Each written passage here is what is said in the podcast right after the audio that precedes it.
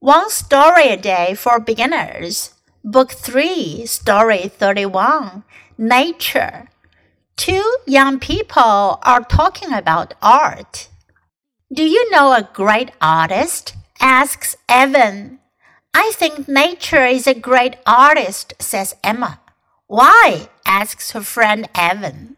Well, remember seeing the trees in autumn? The leaves changing to many colors. Yes, they're really beautiful, answers Evan. That's why I think nature is the greatest artist, says Emma. 这个小故事讲的是 nature 自然大自然 nature。Two young people are talking about art。两个年轻人他们在谈论艺术的事。Do you know a great artist? asks Evan. 艾文就问啦：“你知道有什么伟大的艺术家吗？”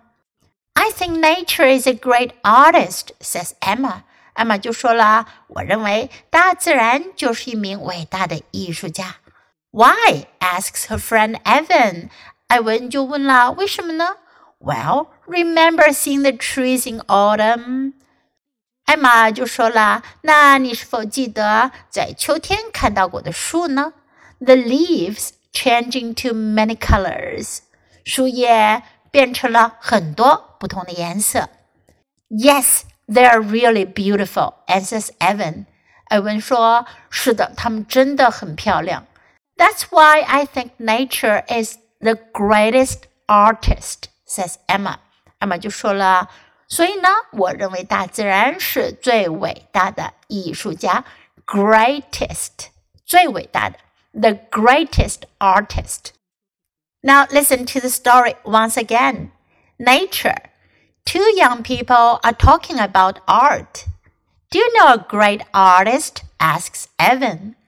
I think nature is a great artist, says Emma.